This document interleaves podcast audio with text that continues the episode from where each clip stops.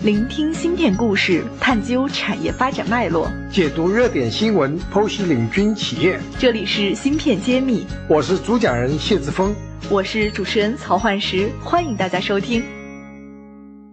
新年新气象，继芯片揭秘后，茄子会知识解密团队再次重磅出击，全新打造免费税法栏目“税眼看新闻”，这里有最专业的新政解读，最前沿的税法要闻。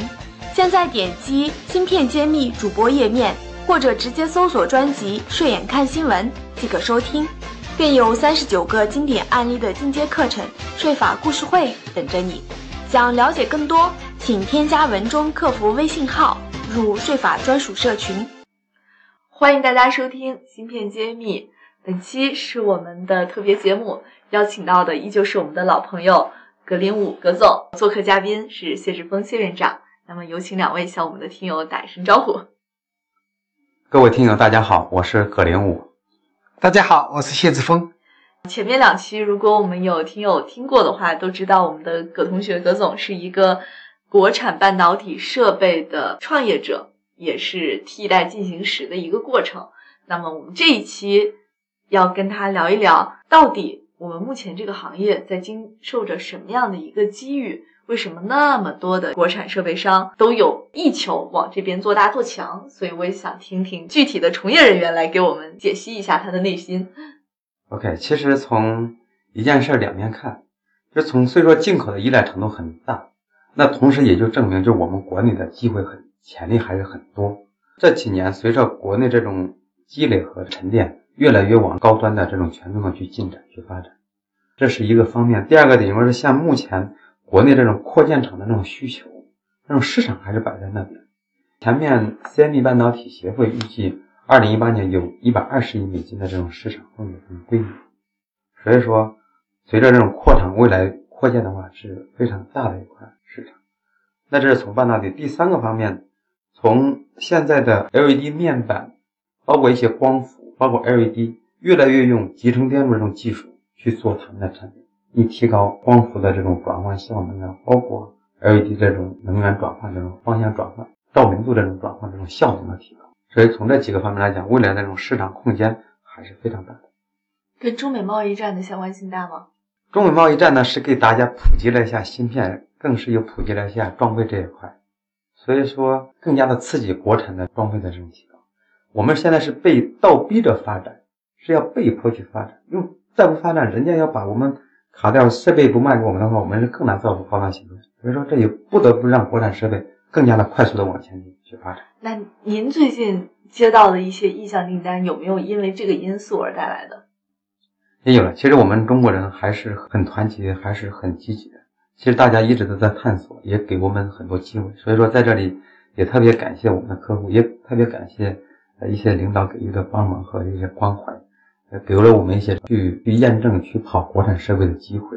像您这样的一款设备的验证周期大概要多长时间？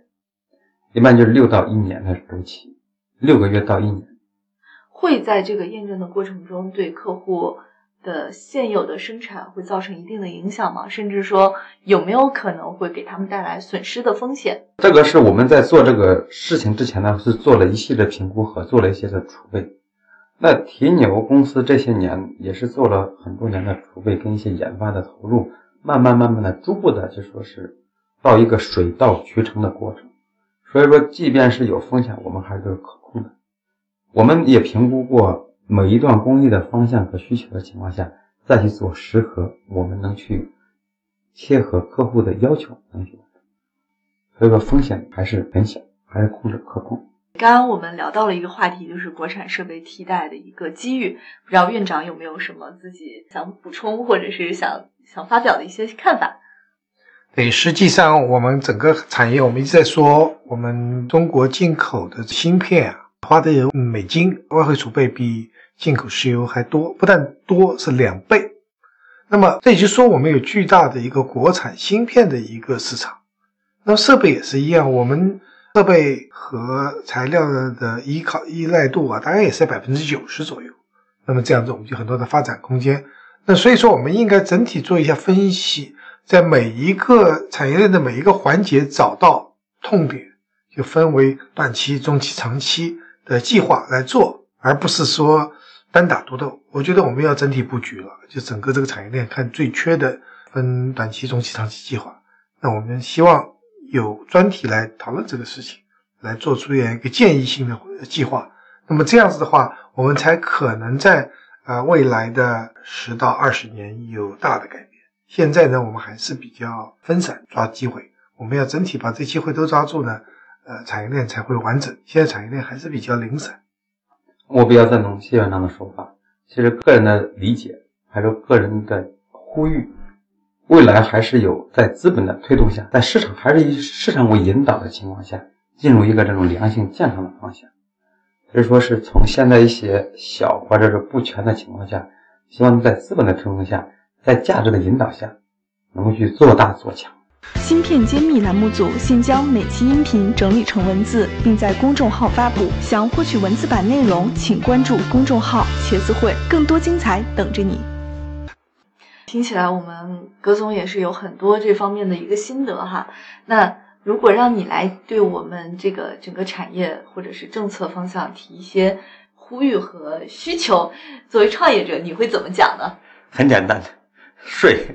对，作为民营企业，确实是要承担大的这种呃赋税的这种国人，利润嘛还是有一点，但是赋税的成本还是蛮高的。如果说能对我们做一些这种呃倾斜的话，我想会更有利于整个产业的发展。但是现在看到非常大的这种好的希望，现在我们国家最高领导人，包括一直从各个级政府都在关心民营企业，包括在呃讲到这个创新跟一些这种升级，那我觉得这是看到的未来和希望，这是比较好的。那第二，刚才讲那个就是希望资本往这方面倾斜，希望资本怎么样倾斜呢？我感觉好像国家为了投集成电路已经做了很多工作了，有大基金，有好多二级市场的，还有一级市场的一些 VC 的涌入。其实我我不清楚说这是不是对你来说觉得还是不够，还是或者说哪些方向还不满足？实不相瞒，有一些基金也跟我们谈过。对，其实个人的理解就说是更多的是一些利益投资。我希望从能转向价值投资。如果说有价值投资的话，给我们时间。给我们一点空间，让我们更多的沉下心来去做更多的研发或者一些新产品的开发。这样的话，就是脚踏实地的把事情做好，可能是企业跟未来这种高位的长远的健康之路，而不是说是从利益或者是从资本运作的角度去考虑这些事情，可能对产业更健康。就是资本也需要有一个长期的耐心来陪伴，像你们这样的国产设备商去去发展。是。那不妨您也讲讲自身的一个创业的过程，从零四年创业对吧？哪一年开始有收入的？哪一年开始有利润的？这个不方不知道方不方便讲，就是也想给产业有一个概念。没问题，其实这个也是给未来可能更多创业者一些建议，还有一些想法吧。就刚才要提到，就是作为民营和国有体制不太一样。那从民营，不管是从国营，有两种方式，一种呢就说是从大往小。我们就先去融一笔钱，然后呢，因为是再把人招进来建厂房，或者说是做技术储备、发展去研发，那这是一种方式。第二种方式呢，也是我们比较多的做法，就从零基础起，慢慢的做。那我刚开始起，刚说我们是以这个叫技术的输出去做一些这种人工费，我这种做拆装机，我做一些服务啊，其实你这种。不断的去累积累积一个沉淀的过程，那我就是在有多的情况下去做一些这种研发，去买一些工具，这样一个慢慢沉淀的过程。对这个过程呢，也是漫长和痛苦的。从零开始，没有资本的助力，一点点积累下来。早在前一阶段，我跟科委的一个领导聊天，他就觉得很奇怪，到底你们是怎么活到现在的？说我咋没听说过你们要钱？咋的就把这个产品就做到目前这种先进的制程里面去，这种高端制程里面去？对，其实我是就是说也是靠自己，靠我们自己这个牛劲，靠这个这个倔劲，或者说靠这个脚踏实地劲，就是一直慢慢就慢慢走，慢慢这样。那花了多少年时间赚钱呢？其实每年也都有落为盈利了，一直在赚钱。作为的盈利呢，就是说你再抽一部分，抽一大部分去投入研研发。对，所以说这些年为什么就说没有没有很好的就爆发出来？十几年，说实话时间不短，对，就是把整个青春这个黄金时间都花在这一段时间。但是实际我觉得已经很不容易了，很多企业赚了钱都分掉，去拿回去再去投研发，确实是少数。有这样的一个定力，能忍得住这个漫长的过程的人，还是很值得钦佩的。我觉得每一个芯片产业的人都值得敬佩。像谢果，他也是等于说是这么多年把这个精力都放在这边，现在又培养这么多产业内的人在继续宣传，需要大家一起努力。这这个产业需要很多人才，还是呼吁更多的人进入这个产业。不畏艰难，本期就是这样了，谢谢大家。谢谢。好，下期再见。感谢大家收听《芯片揭秘》，更多精彩内容请关注公众号“茄子会”。我是谢志峰，我在芯片揭秘等着你。